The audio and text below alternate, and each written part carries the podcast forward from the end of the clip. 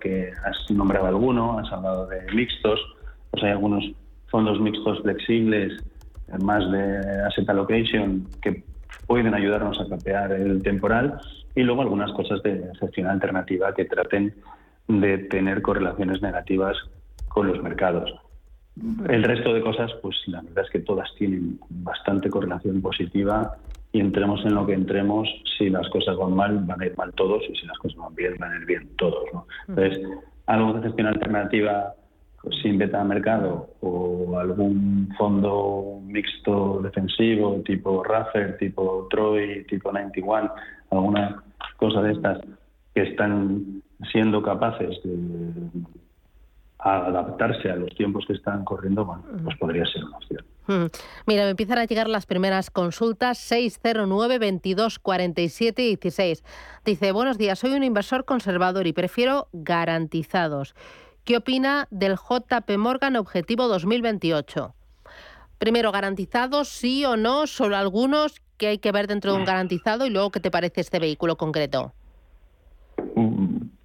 Los garantizados dependen mucho de la volatilidad y de los tipos de interés de mercado. Entonces, ahora empieza a haber más volatilidad. Bueno, ahora tenemos volatilidad, los tipos de interés de mercado son más altos. Podríamos empezar a encontrar garantizados que mm, sean que aporten algo a las carteras. ¿Qué es lo que pasa? En general, lo que aportan los garantizados en el largo plazo está por debajo de la inflación esperada. Entonces hay que tener cierto cuidado en que por mantener el nominal, el numerito de nuestra inversión, no estemos perdiendo capacidad de compra a largo plazo. Porque si alguien tiene ahora mismo capacidad de comprarse un fondo hasta el 2028, es que no lo va a utilizar en seis años. Puede utilizar ese tiempo en buscar alternativas que, teniendo un poco de riesgo, no demasiado, le ofrezcan rentabilidades más interesantes. El fondo de JP Morgan, pues bueno, como muchos otros de objetivo vencimiento en el 28, pues lo que están tratando es de aprovechar que ahora las yields de muchos bonos han crecido y si compran ahora bonos con vencimiento 2028 y se sientan sobre ellos, pues acabas obteniendo la rentabilidad del bono. Mm, creo que haciendo gestión de la renta fija o, incluso más, si se puede hacer gestión con algo de renta variable, teniendo en cuenta que este cliente tiene seis, años mínimo para invertir, se pueden obtener mejores rendimientos. Eh, vale, eh, otro de los oyentes dice, ¿me puede recomendar un fondo de renta fija? Estoy escuchando que ahora sí que merece la pena. Le voy a decir dos cosas de renta fija. Uno o dos, vamos. Ahora pensamos que lo que tiene, empieza a tener sentido es entrar en renta fija americana, porque van más adelantados que nosotros en temas de tipos e incluso estarán más cerca de empezar a bajar tipos en algún momento. Dos opciones, le comento. Una, en renta fija de gobiernos, y comprar gobierno americano pensando que va a reaccionar más rápido porque siempre es la clase de activo muy líquida a la que todos recurrimos y para eso le recomiendo el fondo de Eurizon, de, bono americano a largo plazo, porque es muy puro de Treasury. Y luego, si ya quiere aumentar un poquito el riesgo, pensar en bonos americanos que tengan además algo de bueno, que sean corporativos con el spread que hay de diferencia y para eso nos gusta el fondo de corporate americano de Capital Group. Ambos lo compraríamos con la divisa cubierta. ¿eh? Nos quedamos con, la, con el diferencial de los bonos y con la posible subida de precio, pero una divisa cubierta en estos momentos. Vale. Dice uno de los oyentes, ¿me puede dar su opinión sobre el Deep Value Catalyst Equity Fund? Este es un fondo de AIG, ¿verdad? De, mm, de la banca privada, de su propia gestora. Sí. Sí. Sí. Em, ¿Qué pasa con todos los fondos de Deep Value? Los fondos de Deep Value nos parecen muy buenos en los momentos puntuales en que suceden cosas tan extremas como la que estamos viendo ahora mismo, pero luego son fondos que tienen un funcionamiento a largo plazo distinto a los mercados y que hace que no sean fáciles de, de mantener en cartera durante largo plazo. Mi opinión, manténgalo o tenga un porcentaje de este fondo siempre que sea una pieza más dentro de una dentro de un grupo de fondos de renta variable globales con otros perfiles, perfiles más quality más blend o más growth y que este le dé un, toque de deep value, pero que sí que sea parte core de la cartera. Vale, voy con Laura, buenos días. Hola, buenos días, gracias por el programa. A usted. Mira, quería preguntarle, yo tengo un fondo en ING que está cogido al SP500, me parece que yo pues siempre le llamo así, SP500 de ING, y otro eh, también en ING, Fidelity. Entonces, tenía una posición de 60.000 y creo que lo voy a dejar en 40.000. Pues le ayudamos. Vale, gracias, muy amable. No sé si nos puedes ayudar, Alberto. Bueno, poco, porque lo que sí entiendo es que tiene un fondo de ING que es prácticamente un ETF, es un fondo índice que está siguiendo el S&P 500 y luego nos ha hablado de un fondo de Fidelity, ¿verdad? Fidelity es una casa con tantísimos fondos que es imposible saber a qué se refiere. Eh, del de, S&P, bueno, pues es una forma barata de replicar un índice, pero lo que hay que decirle a Laura es que realmente, no sé desde hace cuánto tiempo lo tiene, pero últimamente eh, está sufriendo bastante eh, esa clase, o sea, está sufriendo bastante toda la renta variable y, en Estados Unidos se les amplía una caída superior al 20, ¿no? Entonces, que llevara un 20% en ese fondo sería normal. Mm, si puede, lo mismo que hablábamos del oyente anterior, si puede mantenerlo durante un tiempo, entendemos que el S&P en los próximos años le devolverá la rentabilidad perdida eh, en este año con creces. Si no tiene tiempo o ha superado su umbral de pérdidas, pues entonces ya eh, tendría que cambiarlo. Pero si no, manténgalo. Eh, mira, escribe Juan y dice, ¿me puede dar su opinión sobre el AXA Wall Fan Metaverse? pues no lo conozco en particular el, fondo de AXA, pero cada vez están saliendo más fondos relacionados con blockchain, con metaverso, y creo que ya tú y yo lo hemos comentado en alguna ocasión. Si es para una pequeña pincelada, un 1, un 2, un 3, como muchísimo un 5% de la cartera, pues no digo nada, es un, que, la parte core esté formada por fondos globales con otro enfoque, porque es que lo que pasa con el metaverso es que todos estamos de acuerdo en que va a desarrollarse muchísimo, que no se parecerá en nada dentro de unos años en lo que estamos viendo ahora, pero es que es casi imposible saber quiénes van a ser los ganadores de todo esto. Probablemente haya empresas que sean ganadoras del metaverso, hasta donde llegue el metaverso, no lo sé, y, que igual ni siquiera existen en este momento, ¿no? Eh, todavía no han nacido, no han nacido ni la idea que nos vaya a sustentar. Entonces, tenerlo como inversión todavía es un, al mercado muy, muy, muy poco maduro. Le falta, le falta un desarrollo para que lo podamos invertir seriamente. Eh, mira, a todos los oyentes me dice, estoy interesado en la temática de ciberseguridad y tengo tres fondos en mente. El Allianz Cyber Security, el Credit Suisse Security Equity y el Pictet Security. De los tres, ¿cuál le gusta más? Son distintos, son distintos. Eh, si es de ciberseguridad, el primero que he mencionado, y si es de seguridad en general, porque incluye incluye más cosas, el fondo de PICTET es una referencia.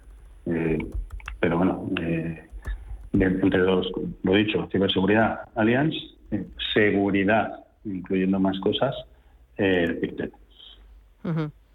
¿Y te gusta PICTET por qué? Porque incluye más cosas.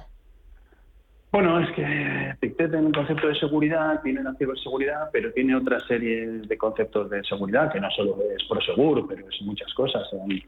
Son, eh, sensores, son alarmas, son, bueno, otro tipo de seguridades que, que cada vez desafortunadamente están siendo más necesarias en, muchos aspectos y, combinan las dos áreas. Entonces, áreas que a veces se, se solapan, pero otras veces no, eh, no no, no el 100% de la cartera del security, del security de Pictet o del cybersecurity de, de Allianz coinciden, ¿no? hay partes que, que, uno no cubre. Entonces, si solo quiere ciberseguridad, eh, Allianz y si, si quiere el concepto más amplio, Pictet. Vale. Eh, otro de los oyentes dice, ¿me puede dar su opinión sobre el fondo de Buy New York Melon de renta variable emergente sostenible. Dice, a ver si me pone por aquí, así me dice, eh, buy, buy New York Melon Sustainable Global Emerging Markets Fund. Dice, ¿qué le parece con la divisa cubierta o no? Eh, varias cosas, porque aquí es eh, complicado, incluye eh, la divisa, el área geográfica, el tipo de activo y la sostenibilidad. En, en estos momentos está siendo difícil unir sostenibilidad y emergentes. Sostenibilidad y emergentes por la falta de datos que recibimos, y como sabrá muy bien el oyente, cada vez eh, recibimos más información de las gestoras, de los activos que hay debajo, sobre cómo cumplen las diferentes partes de la sostenibilidad, tanto de, medioambiental, social y de gobierno corporativo, pero en los mercados emergentes se nos queda un poco falto de datos, con lo cual sostenibilidad y emergentes no es fácil hacerlo. Em, dicho eso, eh, por otra parte, ¿hay que tener emergentes o no? Pues han sufrido muchísimo. Eh, han sufrido mucho, habían aguantado al principio, pero en las últimas caídas están sufriendo mucho por la salida de dinero de los mercados desarrollados y probablemente también tengan un upside importante en los próximos meses, pero con una volatilidad que va a ser bastante más alta que la de mercados desarrollados. Y por último, divisa cubierta o no, pues mientras el dólar siga así de fuerte, mm, difícil se le pone a las a las divisas emergentes, ¿no? Ahora mismo cubierta. Muy bien, pues ahí tenemos eh, consejos, eh, estrategias concretas y análisis de Alberto Loza de Norwell Capital. Un placer charlar contigo. Muchísimas gracias, Alberto. Cuídate y hasta pronto. Gracias, Susana. Adiós, chao, chao. Enseguida, boletín informativo y regresamos aquí en Capital Intereconomía con ID Inmobiliario, un espacio con Elena Fraile en el que hoy va a poner el foco en la formación en las nuevas generaciones, en los nuevos profesionales y en cómo formarles para que eh, profesionalizar todavía más el sector inmobiliario. Hoy el foco en la formación en ese con I de inmobiliario a partir de las 11.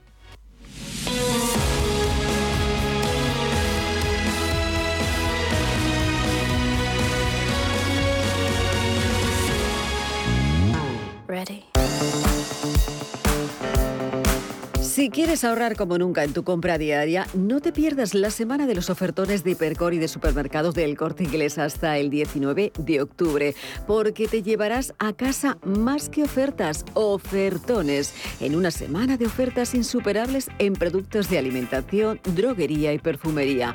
Por ejemplo, el jamón de cebo ibérico 50% raza ibérica de leite de alacena pieza de 7 kilos por solo 99 euros. Ofertón, ¿verdad? Y tienes los filetes de pechuga de pollo a 6,95 euros el kilo. Y además, en la semana de los ofertones de Hipercor y del supermercado del Corte Inglés, tienes un 15% de regalo en todas tus compras de frutería, carnicería y pescadería superiores a 20 euros. En todas. Siete días irrepetibles para llevarte a casa auténticos ofertones. Recuerda, solo hasta el 19 de octubre en Hipercor y en el supermercado del Corte Inglés, en tienda, en la web y también en su app. Consulta condiciones de la promoción.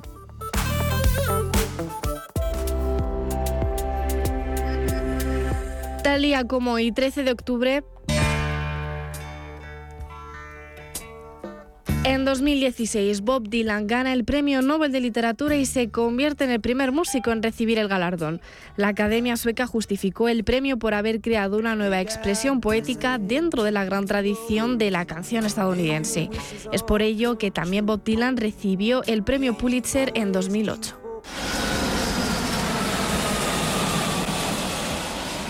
En 1972, un avión con destino a Chile y 45 personas, entre ellas el equipo de rugby de los All Christians, se estrella en los Andes.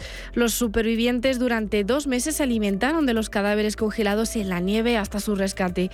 El equipo de rugby uruguayo nunca disputó la jornada contra los All Boys y desde entonces, en conmemoración de aquella fecha, ambos equipos veteranos se reúnen en la Copa de la Amistad.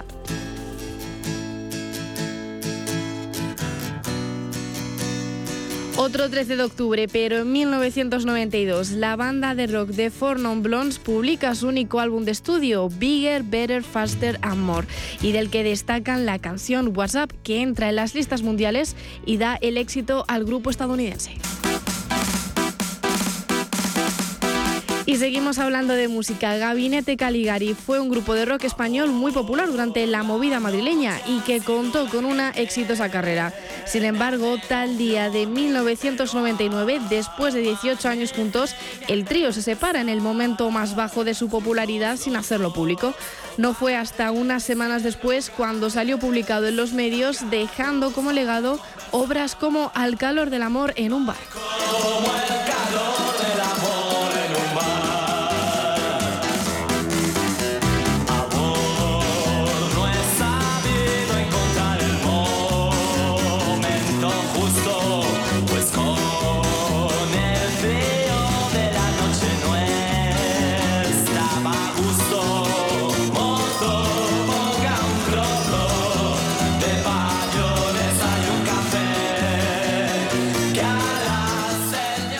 Mercados financieros, las bolsas más importantes, información clara y precisa. Esto es Radio Intereconomía.